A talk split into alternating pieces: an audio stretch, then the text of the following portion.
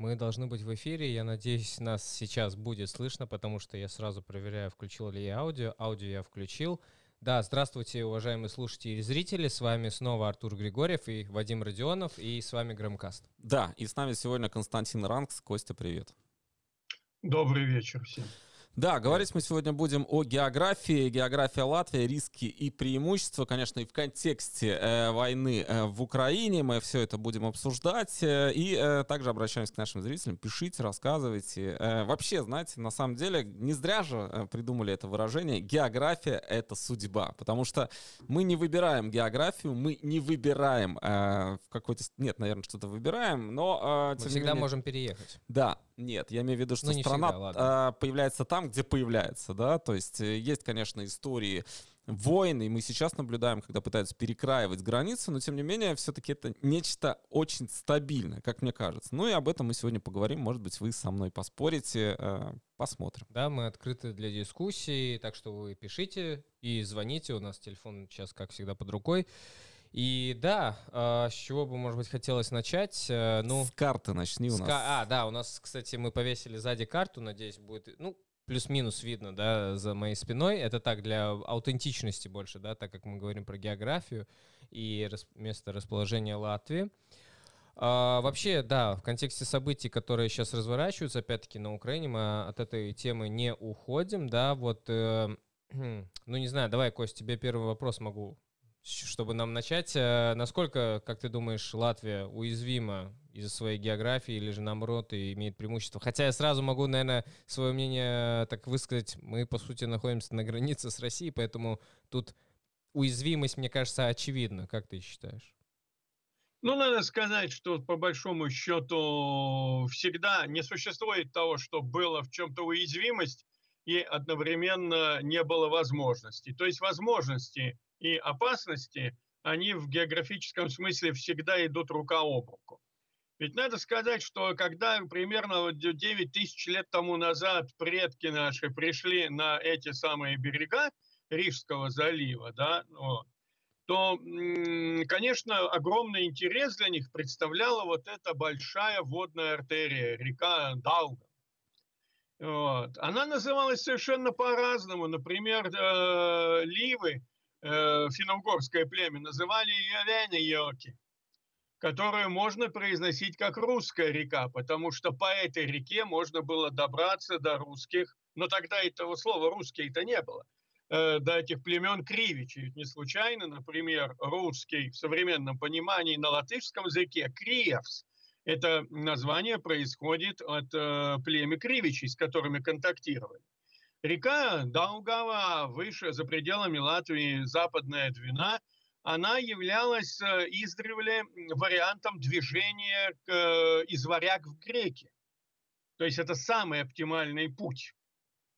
Поэтому, собственно говоря, когда э, был объявлен крестовый поход в самом начале, это в конце было 12 века, начале 13 века – то э, корабли, пришедшие из Германии, они как раз э, и основали свое укрепление именно в устье э, Даугавы, реки, которая позволяла контролировать движение товаров на этом важнейшем русле. То есть, собственно говоря, можно сказать так, что Латвия и Украина были связаны, в частности Киев, были связаны теснейшим образом. Вот самым, что ни на есть теснейшим. Это факт. И надо сказать, что поскольку есть такое, э, такая магистраль, по которой двигаются такое огромное количество товаров, то, естественно, были и желания перехватить эту торговлю, либо, наоборот, мешать этой торговле. Это были и всевозможные пираты, и всевозможные конфликты всевозможных князей и прочих владетелей – нельзя забывать интересы, которые были, например, у нашего южного соседа э, Литвы, которая очень быстро, в отличие от Латвии, создала свою государственность. И надо сказать, что и Великое княжество Литовское, и затем Речь Посполитая, они имели огромную силу и влияние. И вот эта вот дорога от Балтики до Черного моря, которая начиналась и кончалась здесь у нас – она э, всегда представляла, была интересна. практически для любого завоевателя. А завоевателей было много, кто только в Ригу не приходил. Это были и русские князья, потом цари, э, это были и э, польский, Стефан Баторий, например, очень известно отметился в Риге. Это были, например, шведы. Не стоит забывать, что в течение около столетия вообще изряднейшая часть э, нынешней современной Латвии была таким полувассальной частью шведского королевства, так называемые шведские времена.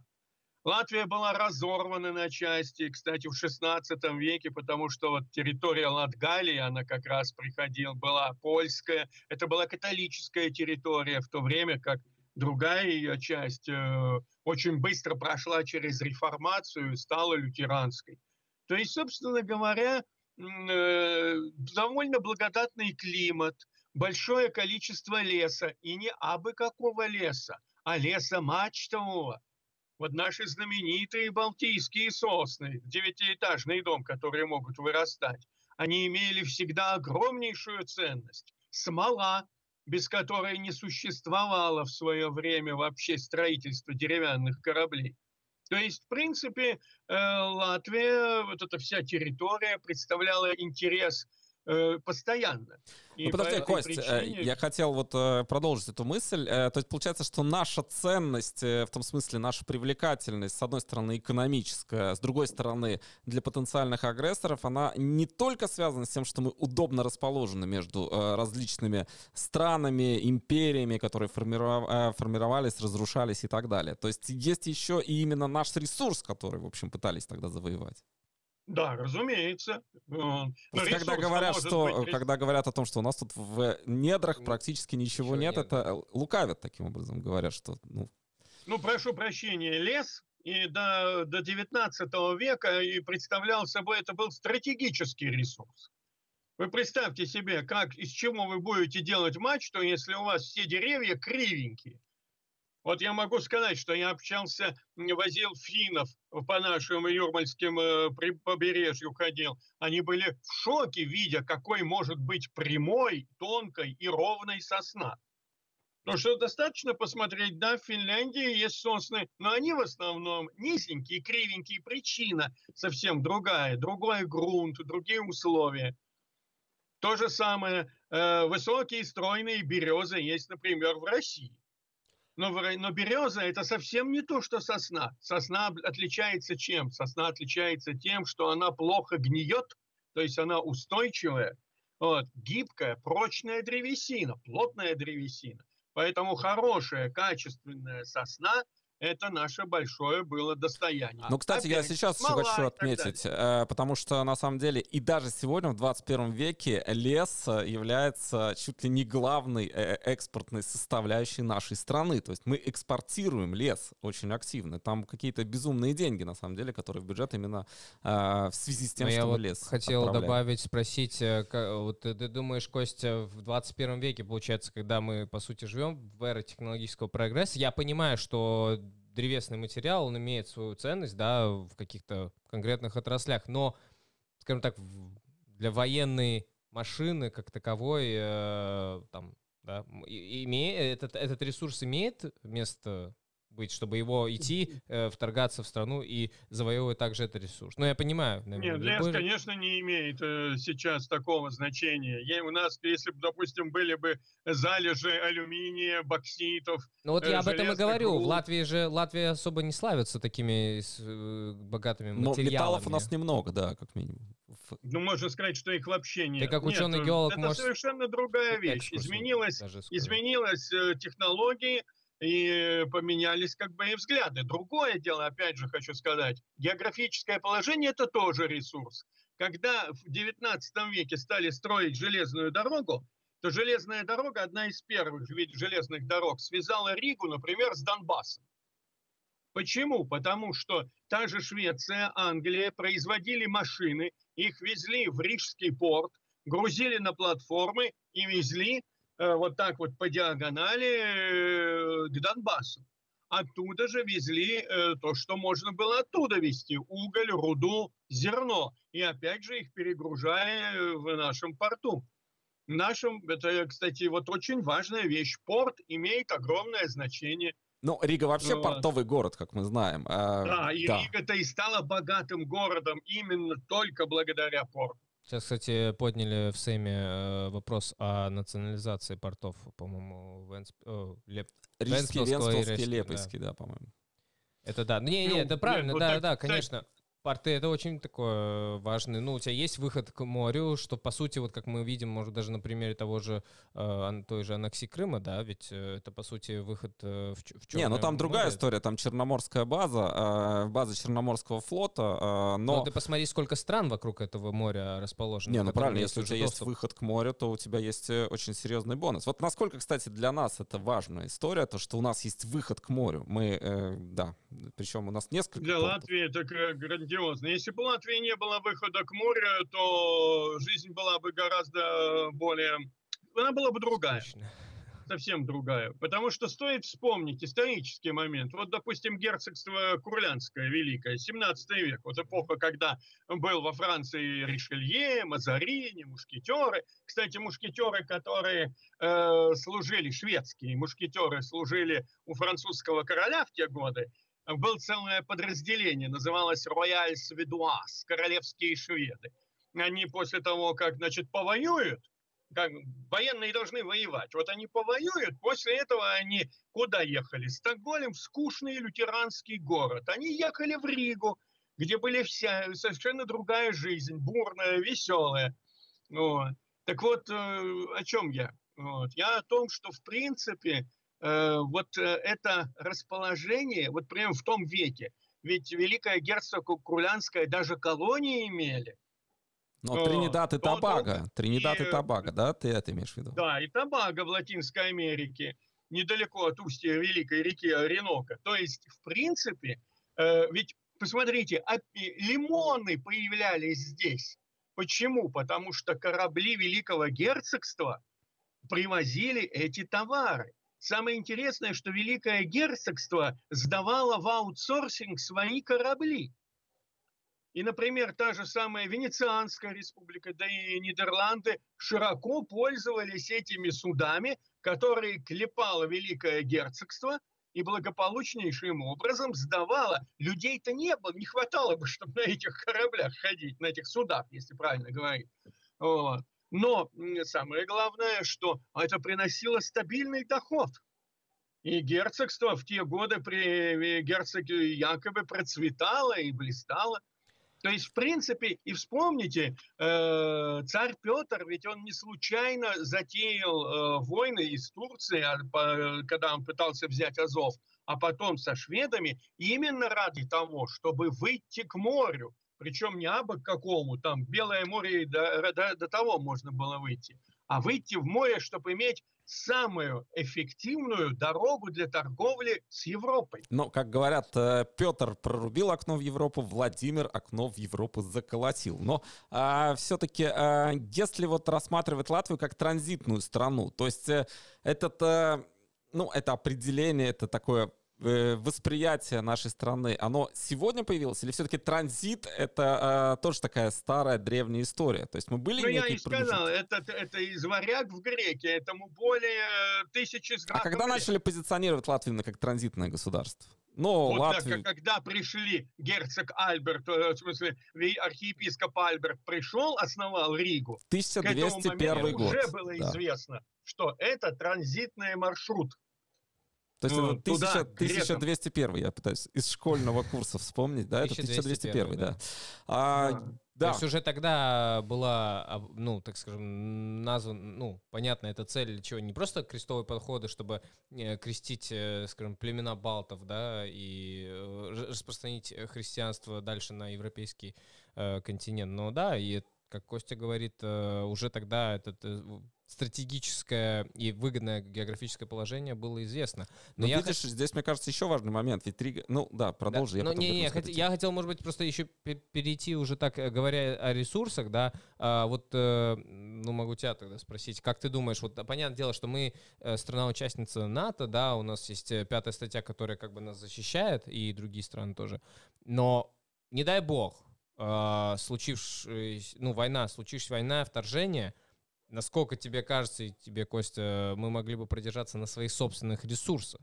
если мы говорим о ресурсах. Но Украина показывает, что э, можно держаться и против э, превосходящих сил противника. Но здесь э, вопрос, насколько Латвия, кстати, э, подготовлена именно к э, войне. Э, и, э, опять же, ее география в этом смысле, насколько, э, ну, удобно, да, потому что мы знаем, что лесные братья, например, в Латвии сопротивлялись советской власти десятилетия после окончания войны. Вот, Кость, что ты думаешь, насколько Латвия в военном смысле, э, ее география приспособлена для защиты или достаточно легко, э, скажем, в нее войти? Вот именно абстрагируясь от идеологических, политических, а именно с точки зрения географии.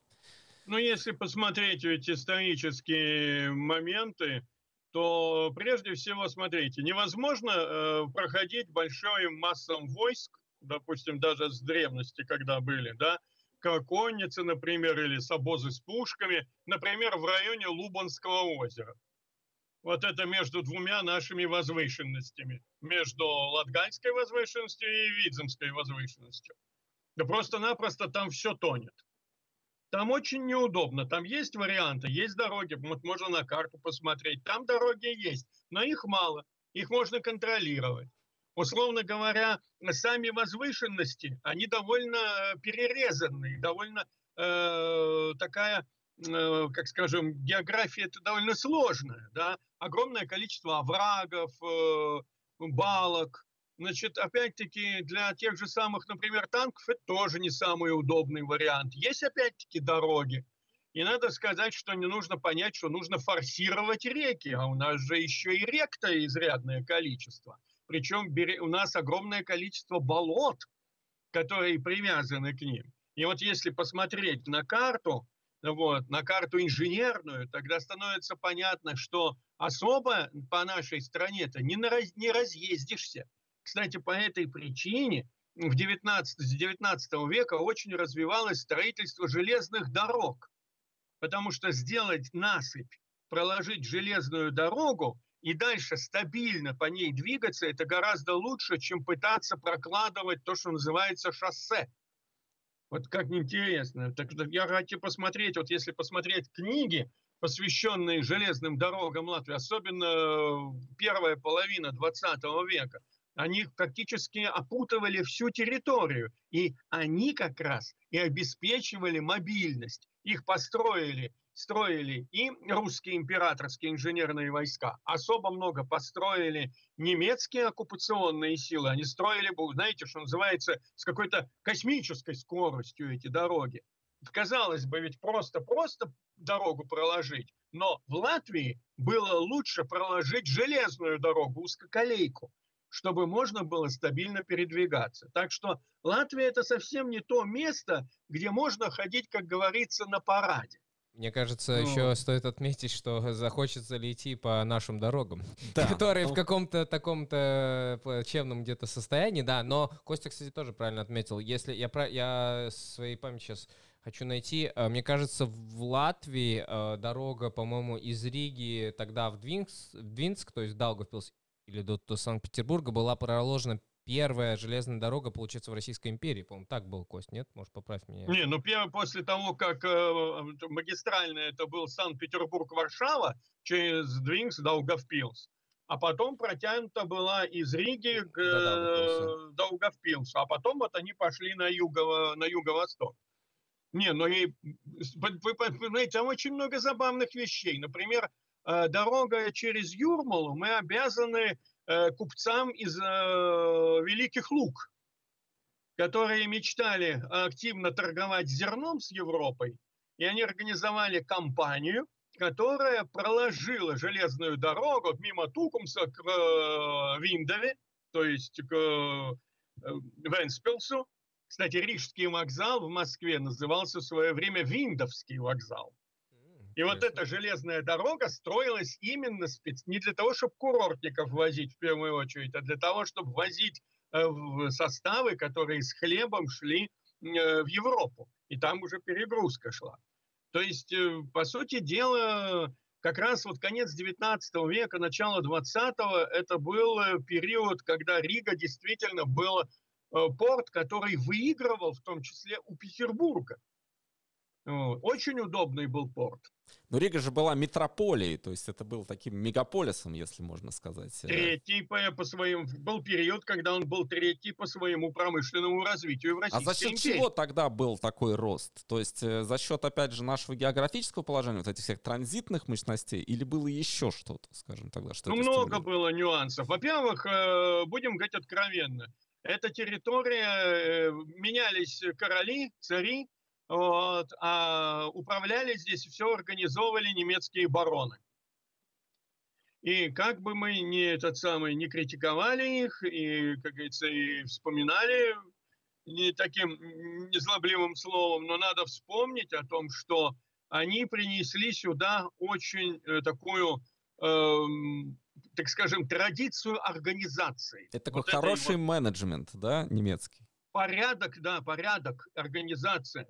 И э, наши местные рабочие вот, в XIX веке уже пошла э, латышская национальная э, техническая интеллигенция, научная интеллигенция, деловая интеллигенция.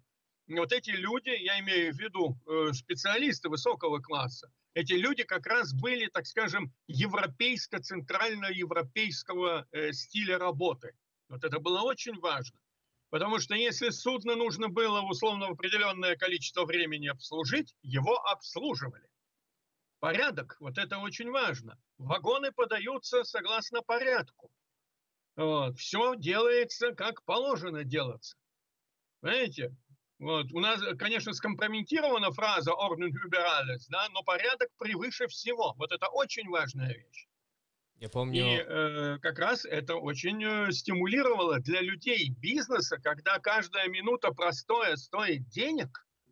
Вот, вот этот порядок, который здесь был, высокий уровень качества рабочих, вы посмотрите, э, те же самые, когда говорили, что если что-то строили латышские рабочие, допустим, в метрополии, в Петербурге, вот где была метрополия, это, то это было свидетельство того, что о, латыши строили, эстонцы, латыши, это были финны. Вот эти вот, условно говоря, лютеранские работяги протестантской этики, где была, они очень славились своим аккуратным подходом к работе, ответственным подходом к работе. То есть люди того времени – тоже были высоким качеством ресурса.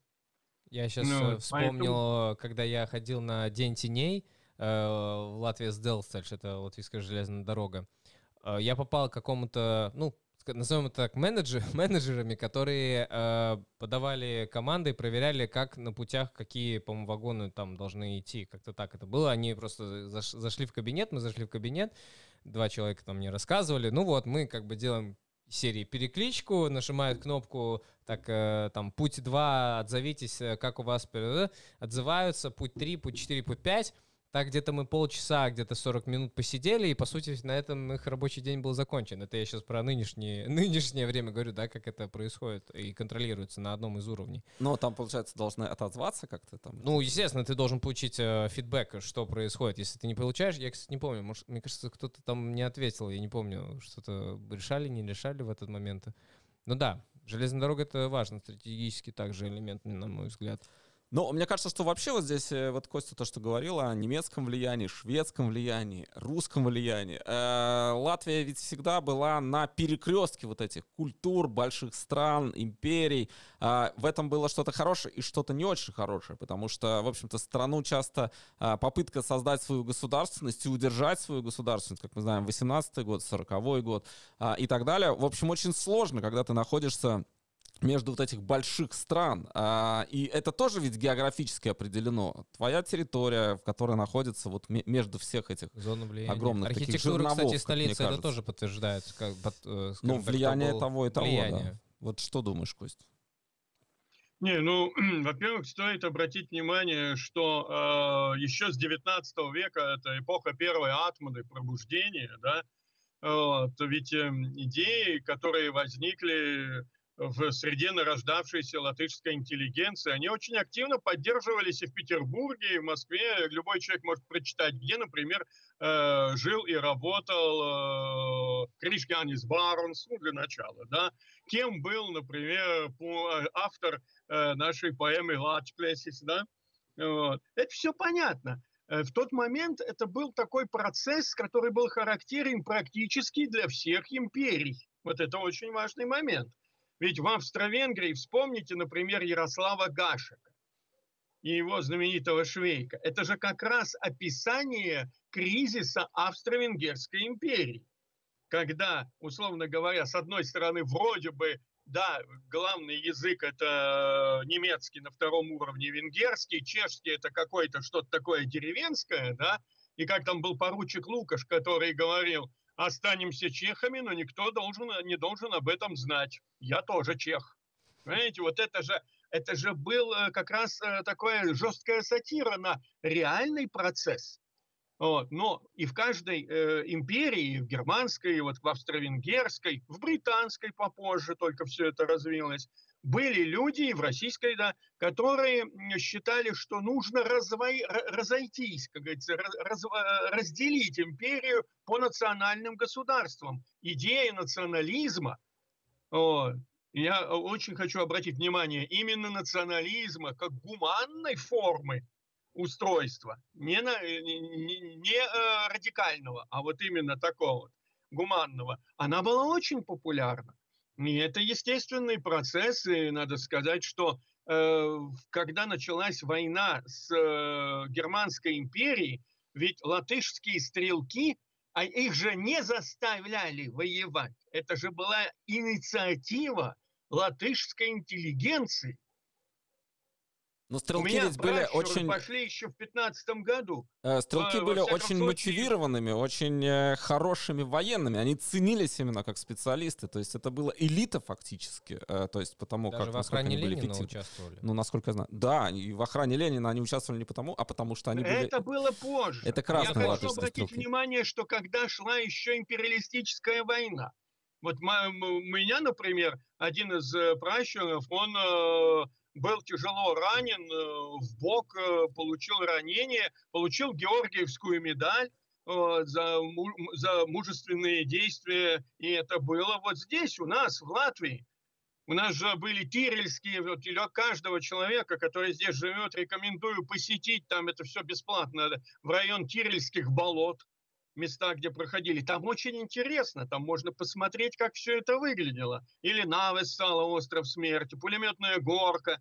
Вот. У нас есть места, и вы заметьте, это же были люди, которые, кстати, по-немецки говорили как по-латышски и по-русски. Для них не было проблемы языка. Вот зачастую у нас сейчас вот все упирается в язык. Но для этих людей такой проблемы не было. Многие по-немецки могли говорить лучше, чем по-латышски. Но, тем не менее, они были патриоты Латвии и считали, что нужно любой ценой избавиться, например, от влияния вот этих германских баронов. То есть они не были как бы против Германии, они были против своих баронов. Поэтому возник такой очень э, сложный процесс э, классового разделения. Но факт фактом, но опять же, для них же характерно было исключительный уровень организации и порядка. Почему их так любил Ленин? Человек, который сам фанатично любил порядок, чтобы все было по струнке. Потому что это был, люди были порядки. Это не была какая-то, знаете, такая вольница. Что хочу, то и делаю. Это был исключительный порядок. А вот и Кость... это сильная сторона Латвии. Вот, да. это то, что отличает Латвию, если посмотреть, допустим, Э, я вот работал как геологом, я могу точно сказать, что такая фраза была, ну, на том участке все в порядке, там Отто Карлович на руководит, ну, ты знаешь, латыши, там все, вот там это, там порядок. Вот ну, Костя говорит был... про порядок, да, и про то, как насколько мы уязвимы, возвращаясь к теме, да, а, как у нас у нас же есть, э, как это назвать правильно, подразделение как бы армии. Земесардзе. Ну, это виду, да. ополчение военное. Ополчение, правильно. Защитники да. земли, да, если так. Спасибо. Вот. И э, Костя говорил сейчас тоже про патриотизм и национализм. Я вот сейчас э, тоже недавно э, читал, э, нашел одну, одну цитату от Бориса Стругацкого. Он говорил, э, только ради бога не путайте национализм с патриотизмом. Кстати, ты любишь на эту тему тоже говорить. Патриотизм — это любовь к своему народу, а национализм — неприязнь к чужому. Патриот прекрасно знает, что не бывает плохих и хороших народов, бывают лишь плохие и хорошие люди. Националист же всегда мыслит категориями «свои, чужие», «наши, не наши», «воры, фрейра», он целые народы с легкостью необыкновенно записывает в негодяи, или в дураки, или в бандиты. Но э, это, а это, вот это продолжая в поводу да, Костя, Хочу да. сказать, что господин, господа Стругацкие, один разбирался в восточных языках в Японии, другой разбирался в астрономии, как известно, да? О. А вот э, у нас рядом с Домским собором, если обходить его справа, да, к реке туда, там стоит такой, не при, между двумя дубами, по-моему, стоит такой бюст. Он, это э, бюст э, одному из теоретиков национализма, Хинму Гер, Гердеру Я человеку, да, который жил в Риге, по-моему, 5 или 6 лет, и он опубликовал свои важнейшие работы. Ведь что считал Гердер, когда говорил о национализме? Ведь он же э, создал теорию этого дела. Он сказал, что как бы у Бога разная нация – это как же как струна э, на арфе. И поэтому каждая нация чем-то особенным отличается. И как бы Бог играет э, на а- этой божественной арфе, и каждая струна имеет свое, свое важное звучание. Если вы что-то оборвете, то у вас не получится этой божественной музыки. Вот у него была такая аллегория. И он считал, что национализм – это путь к миру, потому что каждый человек будет жить в своей стране. И живя в своей стране, в своей культуре, он не будет зариться на соседнюю страну. Почему? Потому что там живут другие люди, другого менталитета, другого характера, другой веры. И поэтому э, будет наступит период мира и такой, такой, такой гармонии. Ну, знаешь, вот вот, это вот Да, Да, здесь, давай, здесь, мне кажется, Мне нет, это я мнение. согласен с этим, но а здесь мы подходим к, опять же, к географии, потому что вот Петр Вайль э, в своей книге «Карта Родины» вместе с э, Генисом, если не ошибаюсь, они ее написали, а, а он там как раз говорит о том, что вот про русских, э, про Россию, он говорит, что э, мы измеряем расстояние не километрами, а континентами, А, и, соответственно, ну, э, определяет, поскольку мы посмотрим на карту Российской Федерации, увидим, насколько она огромна. И э, как просто формируется вот это имперское сознание и, э, скажем, не имперское сознание. Потому что маленькие страны, у них, наверное, нет этих амбиций имперских в основном. Да? Это все-таки относится в первую очередь к большим государствам. По численности населения, по территории.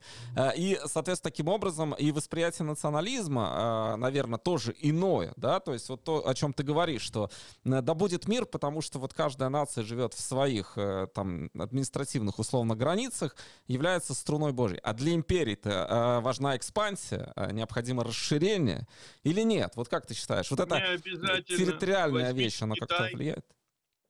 Возьмите Китай. Китай никогда особо не, не, не стремился особо куда-то вырваться за свои пределы. Хотя Китай крайне многонациональное государство. Оно очень многонациональное государство. Кстати, вот если посмотреть, например, газету «Жень Жибао», да, то были замечательные такие фотографии, как э, празднуют э, наступление, Масленицу в русскоязычных регионах Китая. Оказывается, такие тоже есть. Да?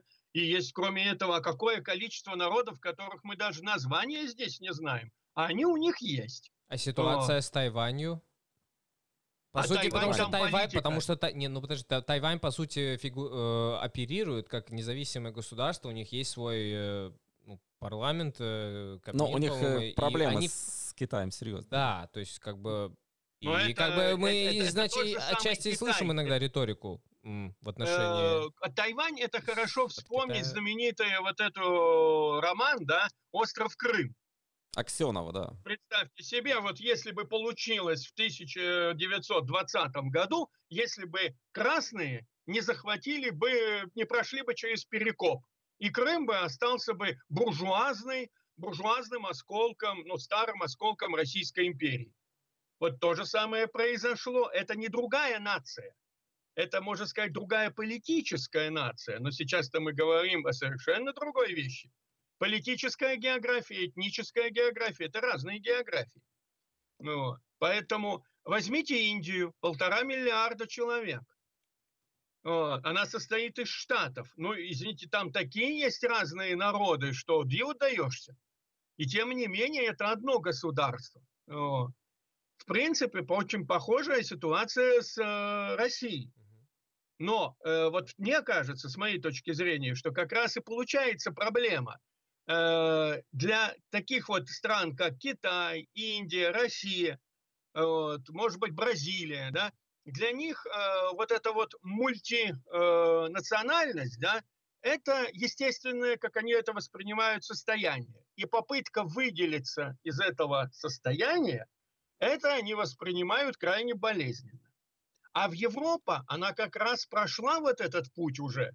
И Европа как раз это э, сообщество, э, которое сейчас объединилось в Европейский Союз по доброй воле, но самостоятельных государств.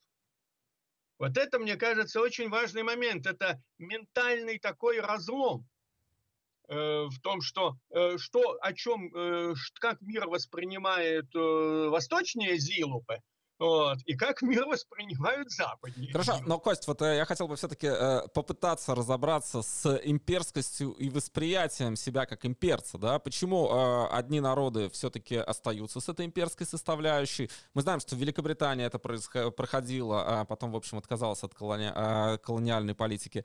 Франция это Франция. проходила. И мы с тобой вели как-то эфир, помнишь, э, с африканцем, который, ну, скажем так, э, с, с бывшим империям относился не очень, э, не очень лестно о них отзывался. То есть, а, а для других даже мы я вот тоже подумал сейчас о самых больших по территории странах, и, в общем, Канаду сложно а, обвинить ну, в том, что она имперское тоже. государство или там... Америка тоже не... Но Америка это другой феномен. Это страна, которая из иммигрантов создавалась, и, в общем-то, она, она империя. Ну, Фактически это единственная империя, но, но это империя другого типа, мне кажется. Вот интересно, что... что Хотя с мощными ну, также Мне ресурсами. кажется, что очень хорошо в свое время бывший президент Финляндии э, Мауно Койвист, он опубликовал книгу «Русская идея». Опубликовал он ее 20 с лишним лет тому назад. Он ее написал, на, как бы провел редакцию сам и на русском языке, он очень хорошо владел русским языком. И его идея была в том, что как раз география это, это судьба. Распро... Двигаясь по рекам, вот эти вот э, жители Валдайской возвышенности, где вот сейчас находится и Москва, и Тверь, и, в общем, Валдайская возвышенность, вот эта точка, откуда расходятся реки – это же, как говорится, народ, не имевший четких географических границ, стал двигаться, в том числе, активно на восток. И так он двигался на восток, пока, наконец, не дошел до последнего моря, до Тихого океана. И двигался с очень большой скоростью. Если посмотреть на глобус, то выясняется, что двигались-то они как раз именно по самому короткому пути, через север. Земля-то круглая, вот. И это объясняет вот эту вот странную форму. Ведь если посмотреть на Россию сверху, это полумесяц. Вот если посмотреть ну, сверху, так. он обтекает да, ледовитый да. океан.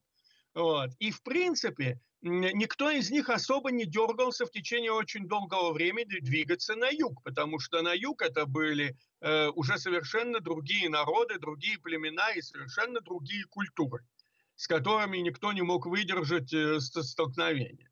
Мне кажется, что вот этот как раз тот самый случай, когда географические возможности определили э, возможности и политические.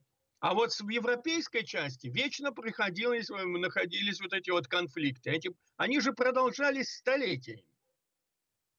Это же какая-то бесконечная история бесконечных битв. Но надо сказать, что мы забываем, что когда-то и шведы э, захватили Польшу. Вот у Генрика Сенкевича «Потоп» его знаменитое произведение, которое описывает не э, повышение уровня моря, а инвазию движения шведов. Вот. Это же были, смотрите, какие были мощные движения. И это все в конечном счете привело к тому, что к 20 веку, что называется, вот этот вот, особенно после Второй мировой войны, эта пассионарность, это вот стремление силой все перемешать и переиграть, оно как-то закончилось.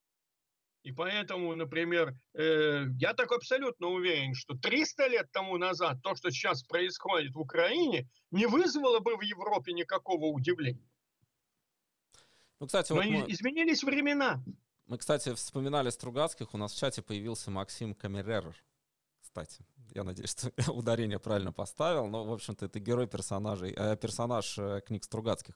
А, приветствуем его. Пишите, комментируйте, э, задавайте свои вопросы. Можете дозваниваться до нашего эфира. Э, так что э, звоните с помощью WhatsApp, Viber, Telegram и телефона. Будем ваши звонки также принимать. Э, география Латвии, риски и преимущества. Это та тема, которую мы сегодня а, обсуждаем. Знаешь, я вот а, еще хотел немного затронуть одну тему. Я с детства, а, ну вот мы когда ездили с родителями на юг, как говорили, и там а, часто были горы, да, и а, мне всегда хотелось понять, почему в Латвии гор нет, но они у нас, в общем-то, есть, потому что у нас есть Сигулда, в конце концов. Она тоже не равнина. Ну, равнина, но, в общем, там есть такие возвышения. А, а вот этот сигулдский феномен, потому что, ну, больше у нас в основном нет таких вот. А, это Подожди, что? Гайс, да, да, вот это как, как, как у нас образовалось? Ну, гор в Сигулде нет. В Сигулде ну, это не горы, да, это просто... Сказать огромная, большая, древняя долина, палеодолина, и вот можно себе представить, с одной стороны долины, ширина долины, по-моему, больше километра. Вот, с одной стороны долины стоит Сигул, Сигулский замок, разваленный точнее, с другой стороны прекрасный красный Турецкий замок. Особенно хорошо всем рекомендую залезть на башню Турецкого замка, полюбоваться на долину. А после этого представить себе зрелище, когда вот эта вся долина, больше километра, это был сплошной поток воды – не то, что сейчас там узенькая гавья течет, а вот такой вот сплошной поток воды, а за спиной у вас возвышались ледяные уступы высотой так километров три, вот, с которых все время шли, летели вниз огромные водопады. Вот была такая картинка. Вот. И надо сказать, что продолжалось это не день, не два. Это продолжалось десятилетиями. И вот эти вот потоки воды как раз и промыли вот эту Гауйскую долину. По большому счету я могу сказать ведь как было. Э, примерно 600 э, миллионов лет тому назад наша территория вот с окрестностями была где-то в районе Южного полярного круга. Ну там, ближе к Антарктиде. Примерно 300 с лишним миллионов лет назад мы приползли потихонечку с Божьей помощью к экватору. Горы тут разрушались, скандинавские, а к нам вот тут было море плескалось, откладывались отложения, из которых образовался песчаник, известняк, гипсы. А потом земля приподнялась, и дальше мы ничего не знаем, что здесь было. Знаем мы до этого то, что здесь выходили на сушу первые рыбы. Вот, например, такая рыба была пандерихтис. У нее были такие очень интересные плавнички, напоминающие э, такие ножки, вот как рыба целикант. Еще было интересно то, что она дышала ушами. Вот. Ну вот, ну и она еще не поняла, чем дышать, и вот ушами дышать. Подожди. Э... Вот это, понимаете, интереснейшая вещь. Ты хочешь ну, сказать, что в принципе отсюда все и началось, когда э, рыбы вышли? Ну, при желании можно и так сказать. Но в принципе, я к чему? Первые. К тому, что э, потом здесь, очевидно, были все, и динозавры, все что угодно. Но, но, потом началась где-то более миллиона лет тому назад, э, когда уже мы примерно здесь и стояли, начались э, оледенения, льды всегда приходили со Скандинавии, и эти огромные массы льда, они как бульдозер срезали все, вот полностью все. Вот. А потом, когда лед таял, он вот оставлял эту глину, перемешанную морену. Вот морена – это когда глина с камнями, с песком, такая каша. Вот. Оставлял вот эти вот древние долины и потихоньку уходил вот туда, на Скандинавию. Балтийское море – это, по сути дела, озеро постледниковое, которое имеет пролив в океан. Вот э, такая перспектива. Кстати, это означает одну простую вещь, что наступит тот момент, когда опять появится ледник, опять он все срежет, вот, а потом опять все вернется. Это какая-то бесконечная такая вот игра туда-сюда. Кость, а если мы возвращаемся на миллионы лет назад, да, э, когда рыбы начали выходить и так далее, и я сейчас начал думать, вот, э, по сути, из, из этих, по сути, останков и образовываются эти важные ископаемые, которыми мы очень пользуемся да, в индустрии, да. да. А в Латвии есть какие-то уникальные э, ресурсы, которые, ну, скажем так, э, трудно добываемые или вообще не добываются, там, не знаю, той же Скандинавии, там, если там нефть не брать во внимание или других странах? Ты как Дело все в том, что вот э, там, где не было бы вот этого огромного, в несколько сот метров, а даже больше в некоторых местах до двух километров слоя осадочного чехла, то есть известняк, песчаник, песок, глина, да, и мы бы и могли бы добраться до скального основания, как у финнов, вот Финляндии, вот этот, там, это, это же самый э, щит, он выходит там на поверхность. Вот посмотрите, как хорошо финнам. У финнов, вот это большое заблуждение, что говорят, знаете, часто, вот у финнов ничего нету, а какой, смотрите, они страну построили, да? И особенно вот я слышал, когда говорили здесь, в Латвии, вот посмотрите, у нас ничего, как у финнов. Это огромнейшее пагубное заблуждение. Потому что у финнов есть никель, медь, платина, золото, даже уран есть. И есть другие полезные ископаемые. Это, И, кстати, есть... Финляндия, то есть получается, да? что если вот ты говоришь, просто у нас по стечению обстоятельств нет, не было бы вот этого из, известнякового слоя, у нас тоже были бы эти ископаемые, я тебя правильно ну, понял? Нам, нам тогда, мы бы тогда, что называется, их бы стали добывать, а сейчас они-то где-то есть, но, во-первых... Но мы добраться до них не можем. Хотя бы километровый слой всего этой муры, как добраться туда и как это все найти. А вот тех... технологии сейчас есть, чтобы это реализовать просто технически? Технологии есть, денег на это нет. Ну, ясно. Сейчас, Наша... условно говоря, гораздо проще все это добывать в той же самой Финляндии. Угу. Золото там точно можно добывать. Кстати, э, вопросы так приходят, что... вопросы приходят от наших зрителей угу. и спрашивают, янтарь-то в Латвии есть? На самом деле у нас ведь янтаря не так много. В Калининградской области, Конечно, как я понимаю, его, его больше. В основном весь янтарь это там, там, где сейчас Калининградская область России. Там его и добывают в промышленном масштабе.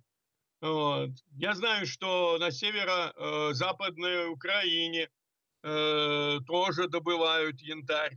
А кстати, вот, а расскажи, вот э, я знаю, я когда еще из школьных времен, да, э, вот мы ездили на экскурсии в Литву и так далее, нам мы там покупали сувениры из янтаря, там какие-то жели, да, там с какими-то встроенными да. элементами. В, инду, в индустрии янтарь э, где еще применяется, помимо каких-то, ну, побрякушек, назовем это так? Ну, во-первых, э, его можно использовать э, в, химич... Э, в медицинской промышленности. То есть его перерабатывают. Ведь что такое янтарь? Янтарь – это окаменевшая древняя смола. И он содержит в себе огромное количество всевозможных органических сложных соединений, которые могут быть использованы. Ну, например, Э, конечно, говорят, вот там янтарная кислота. Ну, в принципе, ее и в других местах можно получить. Но, в принципе, янтарь используется в том числе и в органической химии. Это mm-hmm. я точно знаю. Mm-hmm. Вот. Ну и по большому счету ведь э, это же не только побрякушки, из него можно делать массу полезных вещей. Что такое побрякушки? Вот. Ну, я имел в виду сувениры, хорошая, в первую очередь. Хорошая, красивая ручка для директора компании? Это побрякушка или все-таки вещь? Ну, кстати, янтарная Золото, комната, янтарная комната, которую до сих пор не нашли, как я понимаю. Помнишь, это ведь э, целая Кого? легенда. Янтарная комната, похищенная и не найдена. Ее же не Понятно. нашли, насколько я понимаю. Ну, ее заново сделали. Да. Но а, вот Заменил. тут интересно другое, что действительно в Латвии не так много янтаря, но янтарь является символом Латвии, потому что это дзинтерс, а, это, ну, в общем, один из самых сильных брендов. Не только бывшая косметическая компания, которая сейчас там переживает, ну, а у них ребрендинг там и так далее и тому подобное, но это там и концертный зал э, Дзинтери, и целый район, который называется... Даже форма Дзинтери. латвийской сборной на Олимпиаде один раз была янтарного цвета. Да, и, и имя Дзинтерс очень популярное в Латвии. Э, и, кстати, Бренд, глава нацблока у нас тоже Дзинтер. Райвис. Ну, Дзинтерс, э, янтарная его фамилия. Прошу прощения, но если вы поедете к Лепой, да, там на границе с Литвой, то просто за счет постоянного течения, которое идет с юга на север, вот там-то как раз находят гораздо больше обломков э, янтаря. В Рижский залив это просто мешок. Сюда доплывают, что называется, мелочи. А вот на том побережье там действительно встречаются очень хорошие, приятные находки. Кстати, я хотел спросить давно. еще вот одна тема, которая возникла. А, я слышал, может быть, это не так, что для энтомологов э, янтарь очень важен. Mm. Важен, потому что там а, застревают э, древние насекомые, и потом их можно изучить, потому что так ты их не найдешь. Это действительно ну, так? конечно. И сколько, сколько, сколько нужно правда, янтарю, чтобы правда, стать Ученые сказали, что то, что было сказано Э, в фильме э, «Парк юрского периода», первый, самый первый фильм, что вот пробурились, добрались до комара, который вот кусал э, динозавра, и вот в нем в брюшке осталась кровь, которую э, можно расшифровали ДНК, и вот таким образом воскресили динозавров. Да, вот выяснилось, что все-таки э, ДНК разрушается в таких вот, э, ну, ну, в таких вот э, инклюзиях как их называют. Вот эти насекомые, к сожалению, не могут сохранить ДНК тех животных, которые кусали. И тут еще очень важный момент. Динозавры к тому моменту, вот когда вот у нас уже образовывался янтарь, они к тому моменту подвымерли. А янтарь, сколько ему нужно для того, чтобы образоваться? То есть э, сколько нужно смоле, чтобы стать янтарем э, по времени? То есть есть там... тысяч лет. Сколько? Сотни тысяч лет минимум. Ага, ну то есть янтарь... Долго, долго. Это долгая история. Долгая история. Когда-то э, через Балтийское море текла огромная река, условно, которая называется условно Эридан.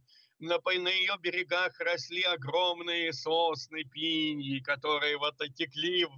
Климат был у нас жаркий. Это ж тогда ж, э, Балтия это была гораздо южнее.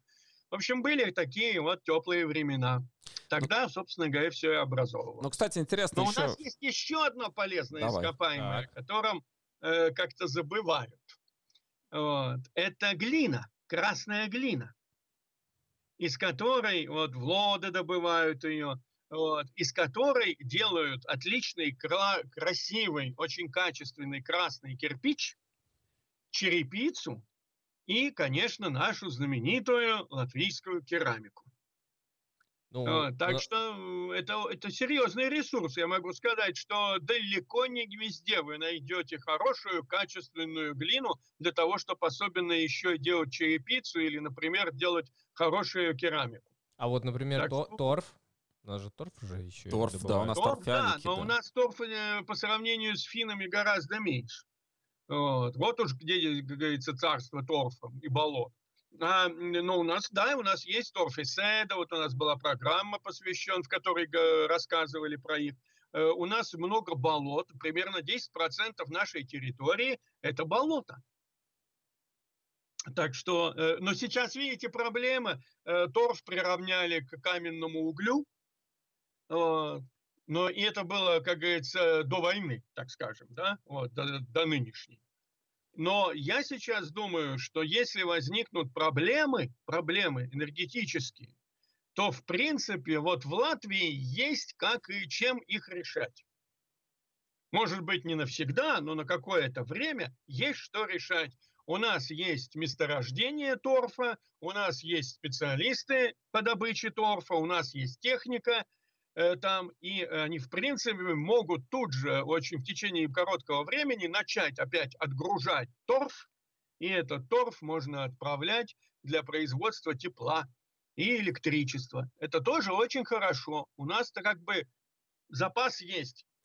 Ну что ж, э, у нас э, не так много времени в запасе осталось, но я хотел бы еще вот так коротко по возможности э, тему обсудить. Это Ридзены, бывшая река. Говорят, что Рига свое название от этой реки появился. Она, кстати, насколько имела большое значение в истории, скажем? Или все-таки ее значение несколько преувеличено? Ну, очень трудно сказать, ведь никто же ее не видел, не фотографировал Или и не это такая легенда о реке, которая была? Э, тут вот какое дело. Дело все в том, что э, когда парусник входит э, в реку Даугав, то ему приходится бороться с течением. И возникает вопрос, а где же ему пришвартоваться? Как можно понять, Ридзене, это было как раз имела э, вместе в э, впадение в Даугаву, она имела такой затон, губу, и как раз э, пришедшие со стороны Рижского залива э, суда, они могли вот туда зайти, знаете, такой, как в затон, и там спокойно себе швартоваться. Поэтому э, польза от этой речки была самая, что ни на есть. У Но когда с... уже Рига стала строиться, и стали строить причалы, и там э, развиваться, то, естественно, ее засыпали, потому что уже не было в ней необходимости. У нас звонок Но, думаю, есть. сыграла свою роль. Он да. сорвался. Сорвался звонок. Ну что, будем отпускать тогда Константина, наверное, уже. Э, будем заканчивать наш эфир. Да, У нас да. три минуты осталось до конца этого часа.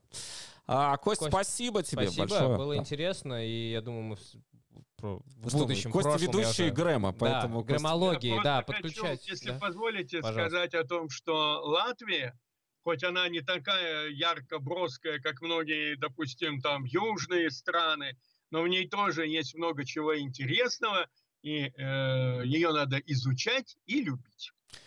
Да, спасибо. И поэтому можете следить за Грэм Латвии. Костя ее ведет. Э, очень интересные, на мой взгляд, выпуски. Там вы можете, кстати, ознакомиться и посмотреть. Костя, спасибо. Будем на связи. Всего вам доброго. Давай. Да, ну что, нам остается уже, как мне кажется, только объявить перекличку. Узнаем, какая география у нас сегодня, потому что география — это судьба, как мы выяснили. Мы работаем в Латвии, с, э, вот у нас карта Латвии сзади. Но сейчас мы узнаем, откуда наши зрители. Напишем, я напишу старт сейчас. Пиши, да. да я напомню, поехали. что вы можете, да, также писать, может быть, успеть позвонить нам, обсудить э, то, что вы считаете, что как вообще Латвия себя может ощущать э, географически также ввиду событий, которые сейчас происходят, да. Что у нас есть, чего у нас нет, чего у нас не хватает, где нам нужно, так сказать, да, но э, география у нас такая, какая она есть, и я надеюсь, что никто ее не, не станет переделывать, потому что, как мы видим, появились э, некоторые э, руководители стран, которые решили, что географию надо э, переделывать. Это ужасно и чудовищно, потому что происходит в 21 веке, э, но э, мы надеемся, что вот наша география останется такой, какой она есть. Ну и поехали, узнаем, кто сегодня нас смотрит. У нас Минск, Вильнюс, Санкт-Петербург, Екатеринбург, Владикавказ, Видзем, кстати, кстати, это район. А, ну, не район, а, регион. Регион. Регион, да, а в Латвии. Кестерцемс. А, Ой, крас... я был в Кестерцемсе. Да? Это в районе Юрмала, да. Прикольное да. место. Там же, там же есть, и, ну, был в советское время пионерный лагерь. Сейчас как бы там да? тоже э, лагерь есть, но он как бы уже... Хотя не знаю, нет, мне кажется... Ну, пионерского пионер... лагеря точно нет. Интересно, там, там много детей из России приезжали туда именно. Ну, лагерь. да, Юрмала вообще, ну, именно, мне кажется, вот, пользуется. Пользовалась популярностью. Десятые еще года. Я не знаю, после 2014 может что-то изменилось. Ну смотри, у нас еще Краснодарский край, Украина, Днепр, Санкт-Петербург, на северо-востоке от Риги, Узбекистан сегодня с нами и Саласпилс. Ну что, я думаю, что на этом, наверное, можем завершить сегодняшний эфир. Или За... ты хочешь что-то добавить? Э, я всегда хочу добавить, чтобы успеть нас э, хорошенько вывести и красиво. А, но да, спасибо, что подключились, спасибо, что участвовали в дискуссии. А, не забывайте слушать нас э, в Apple подкасты и Spotify. Я регулярно после эфиров выкладываю аудиоформат наши записи. И да, будем продолжать э, разговаривать, дискутировать, приглашать новых гостей на Грамкаст. С вами был Вадим Родионов, Артур Егорьев и доброго вечера. thank you